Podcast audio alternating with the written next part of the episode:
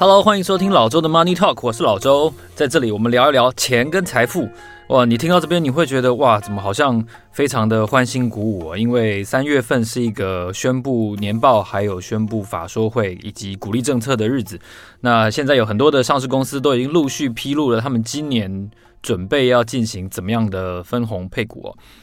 这个时候，我们就看到了相当不同的一个分野。不过在此之前呢，我要跟大家说一下，呃，我的这个 First Story 的这个 APP 呢，因为他们前一阵子在维修哦，所以你会看到说，诶，有一些朋友反映说，诶，怎么之前的集数啊，之前的留言怎么全部都消失了？呃，First Story 这边的消息是说，他们现在正在呃努力的修改当中。那我们先来呃留言，先来分享一下，呃，在 Apple 的留言里面有一个听众朋友，这是老朋友了，这个。Grace 陈小白，小白他说呢，赵毅这一集的收获良多。实际上我也这么认为哦，因为嗯，扁虫鱼好就是赵毅，赵毅他在整个谈话里面，其实呃，我觉得披露出来说，虽然说他是一个嗯投机者，或者说他是一个交易者，但是呃，他陈述的很多的观念呢，其实即便是长期投资也都是非常适用的，也就是你要去体察你自己的心理状态这件事情。我相信这对每一个嗯，不管交易者或者是投资者来说都是很受用的，所以欢迎你再去听听看啊，赵毅这一集的节目。相信会给你不一样的启发。好，那承袭刚才的呃开头，呃，我们今天确实就是要来谈这个鼓励政策。我不会演，我个人是不太偏好现金鼓励的，也就是配息哦、高值利率哦、特别是这个现在这所谓的人人皆约存股的这个当下呢，我个人对于存股或者说对于呃值利率是不能说反感了、啊，我是比较戒慎恐惧的，因为我觉得这个名词在。太被滥用了，所以，嗯，投资人很容易，嗯，错估形势，很容易不理解整个，呃，配股配息的政策背后到底它代表了公司怎么样的一个思维。不过这个礼拜，我很建议大家去看一下，因为呢，航运三雄哦，呃，长荣、万海、阳明都已经宣布了鼓励政策。那很刚好的，这三家的这个今年的鼓励政策呢，采取了三种完全不同的。呃，手法，那刚好给大家在产业的地位上啊，给大家在公司接下来的这个营运思维上，还有公司本身碰到的问题也都不一样，所以三种的配股配息的鼓励政策，给大家一个很好的借镜。我强烈的建议大家去认识一下今年度长荣、万海跟阳明的鼓励政策。那我们依序介绍一下，依照刚才的这个顺序的话，他们分别提出一个什么样的呃分红呢？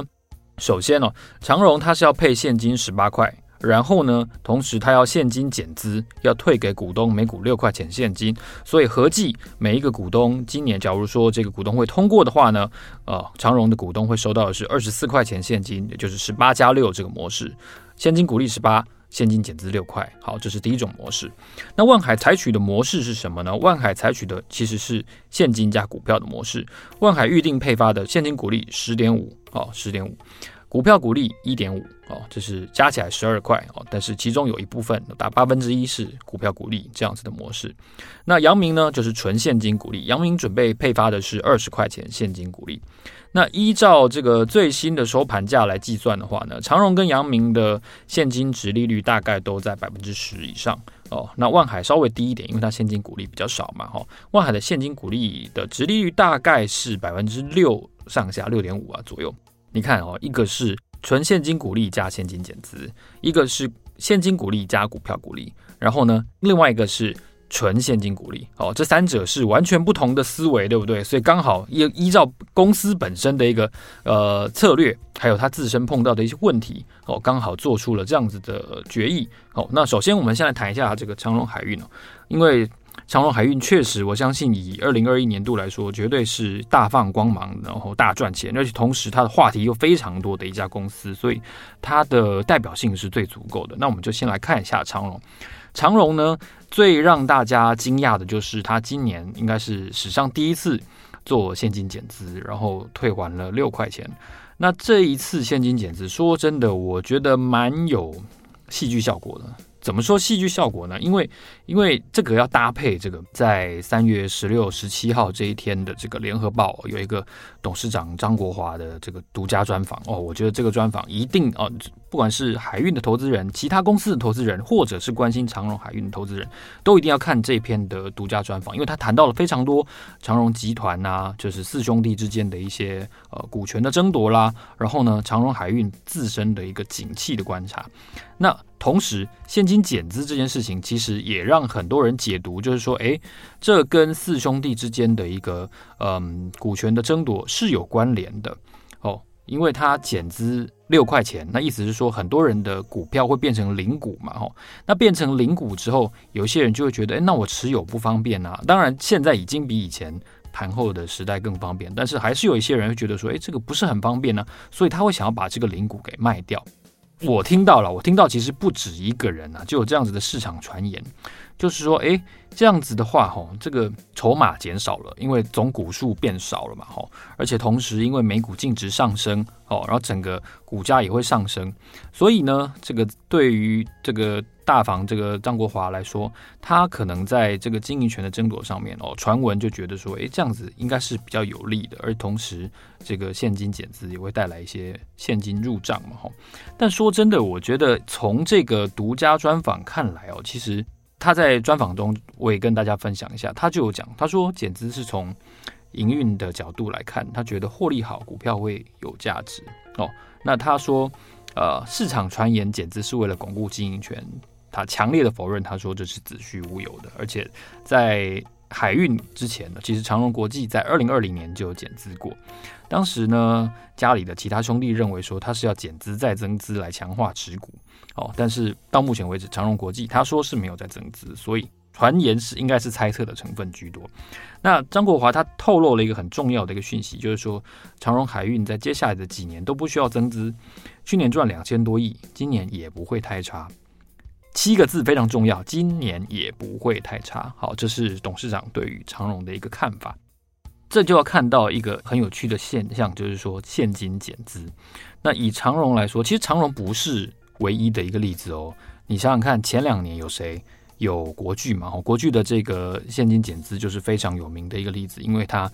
连续几次的现金减资，把它的整个股价净值比啊，然后把它的这个净值都整个拉高了，然后呢，也确实一度让国巨的股价站上了一千块。那同时，我记得好像是二零一七还是一八年，应该是一八年吧，红海也有一次现金减资，我记得是两块钱。然后，当然最有名的历来大家都会讲到的现金减资的。经典的案例之一，当然就是晶华了，晶华酒店。那这几个公司其实都曾经有过现金减资的 case，也都是非常有名的案例。那效果其实严格来说也都蛮显著的。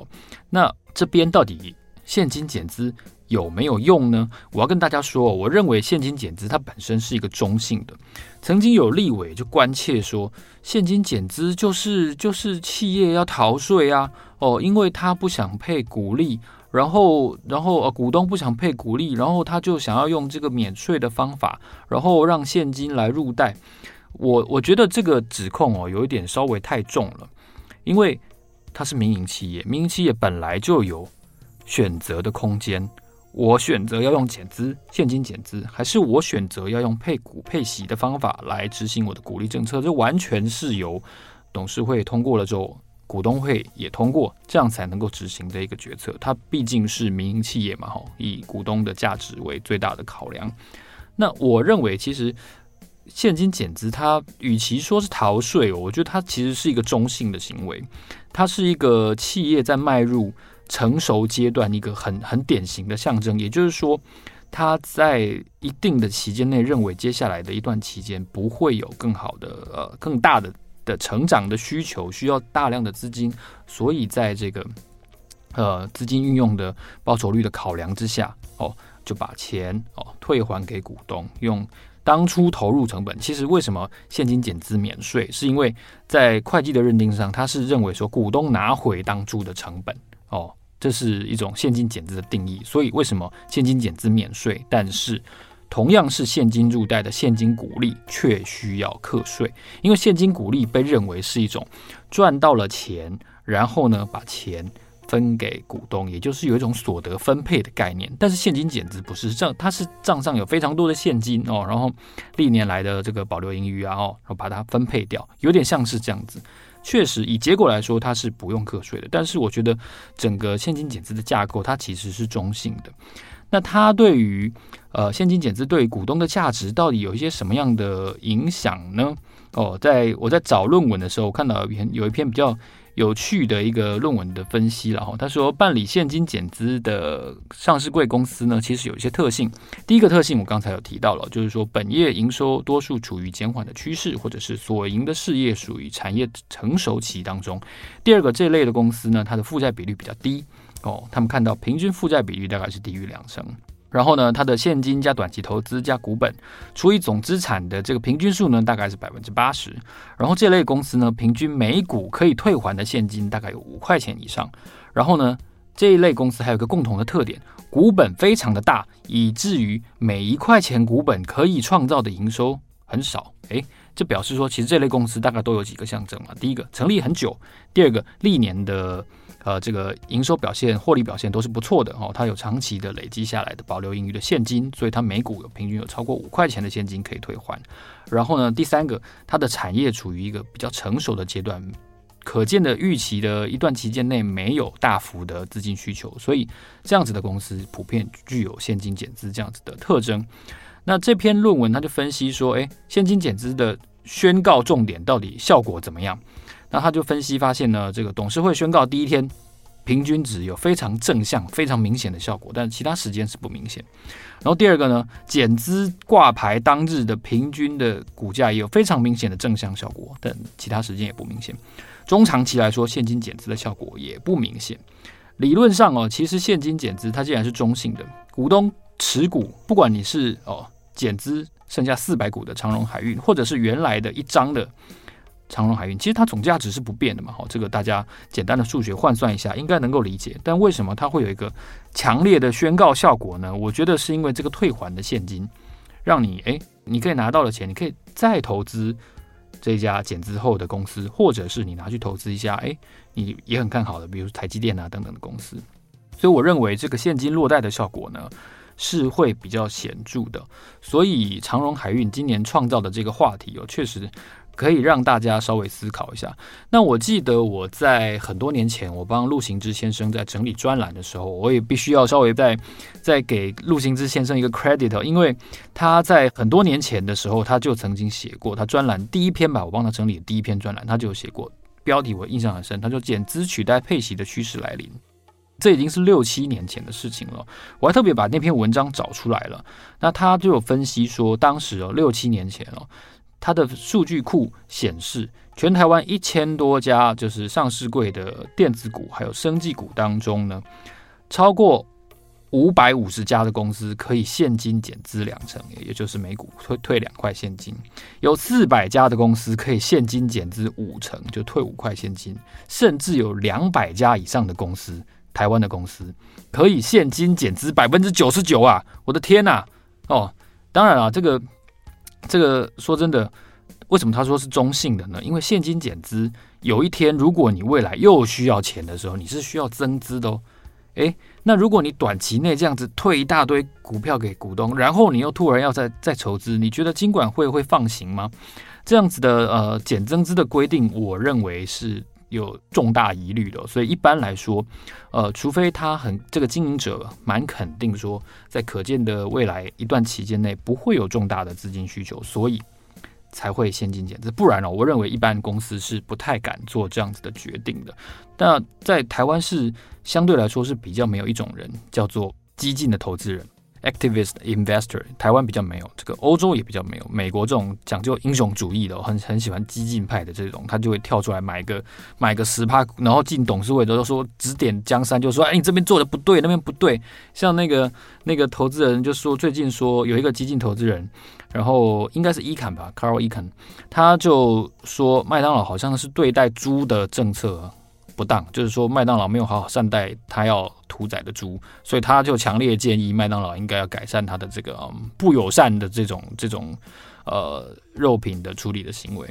OK，你就看到其实这样子的呃激进的投资人，其实他对于账上有太多现金这件事情是会非常在意的，是会强烈的要求公司把这个现金分配掉的，除非你给我一个非常完整的善用资金的一个扩张的计划。那可以看到说，其实台湾虽然说有这个二零一七年的这个呃股利所得税改的这样的一个重大的改变，不过其实台湾如果你把钱发现金股利的话，其实你还是要付这个健保补充费嘛，吼。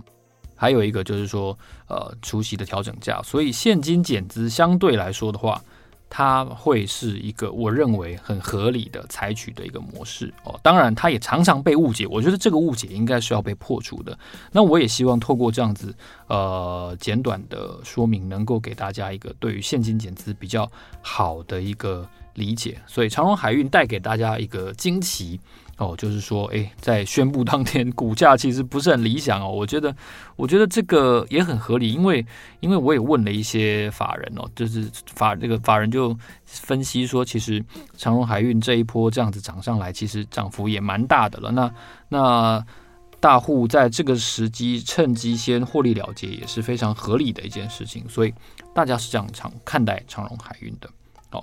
那在万海的方面呢，我刚才提到万海是配。呃，有一部分的股票股利嘛，吼，那其实蛮多人，其实特别是现在比较年轻，就是可能是四十岁以下的一些股民哦，对于配股票是相当的不熟悉的。其实台湾的股票市场早年全部都是配股票的哦，很少人在配现金。那现在呢，完全反过来，现在很多人在配现金，几乎绝大多数人都在配现金，很少的人在配股票。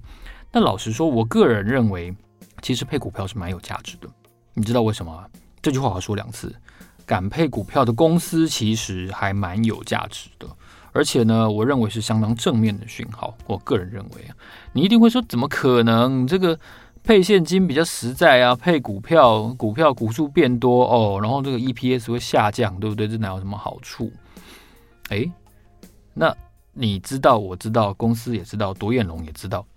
那经营团队难道不知道股本增加会稀释 EPS 吗？知道嘛，对不对？那他明知道 EPS 在股票股利发放下去之后会被稀释，但他仍然决定要配股票。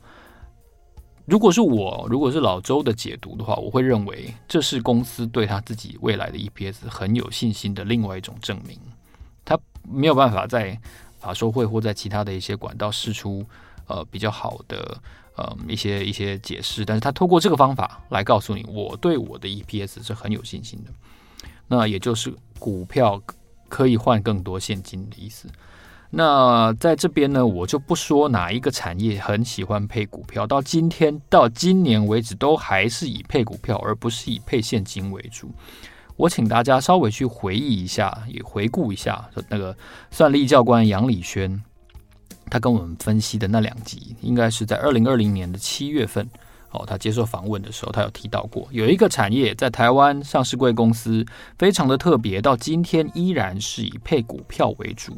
那这个产业呢，嗯，很有搞头，我只能说很有搞头。对，大家去听一下杨教官那一集，你就会知道我在说的是哪一个产业哦，叫配股多于配息的这个族群。好，这是万海的一个。小小的解析。那第三种呢？我觉得阳明纯现金股利，这个真的就是纯完全符合市场的期待。然后也有蛮多人就先前就算出来嘛，吼，就说长荣跟阳明大概今年都是赔二十块钱起跳，只是说最后关头大家没有想到，诶，长荣的这个呃股利政策还有一环就是现金减资。那阳明呢，真的是相对来说比较没有惊喜，也没有惊喜，但是哦。Purely 就是符合市场的预期，这也不是什么坏事。我认为大家能够有一个比较透明的见解，而且最终哦公司端出来的呃方案也是市场能接受的，这样其实是不错的。那我给大家一个小小的思考，就是说张国华先生他有提到，他说诶，今年也不会太差。然后呢，他有提到这个呃现在在法说会的时候呢，公司释出的讯息是说，诶，现在塞港的问题并没有解决，所以会不会有一种可能性哦，就是大家呃已经就是所有的航运业者，它相对来说是有一个默契的，然后呢，大家不要过度的扩张，不要沦入这个以往几年哦彼此过度的买船哦，然后再叠价，然后再再再经营的相对来说进入了一个下坡阶段，这样痛苦的这样的循环，大家。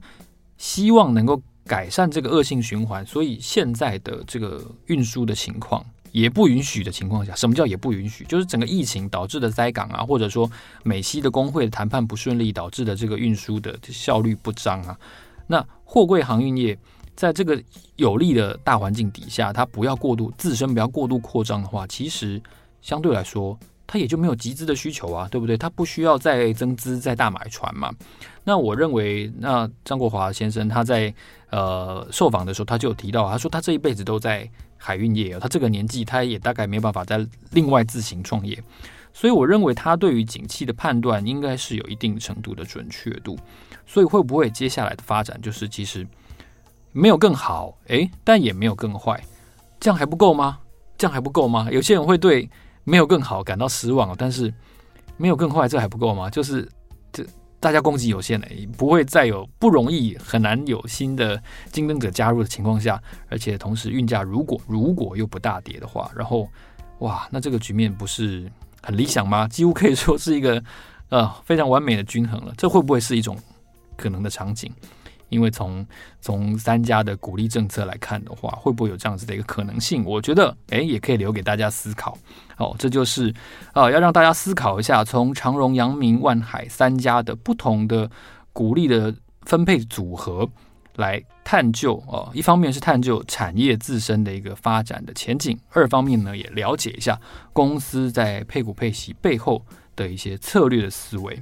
啊，如果你喜欢这集节目的话呢，记得在 Apple Podcast 给我们按五颗星。我看到呢，其实陆陆续续也有一些朋友给我们按五颗星，我非常的感谢。或者是在 Fair Stories 的 APP 上面给我们留言，我都会不定期的上去回复。啊，我非常重视大家的意见，也期待我的节目能够给大家一些更多的思考。好，我是老周，老周的 Money Talk，让我们下一集见，谢谢，拜拜。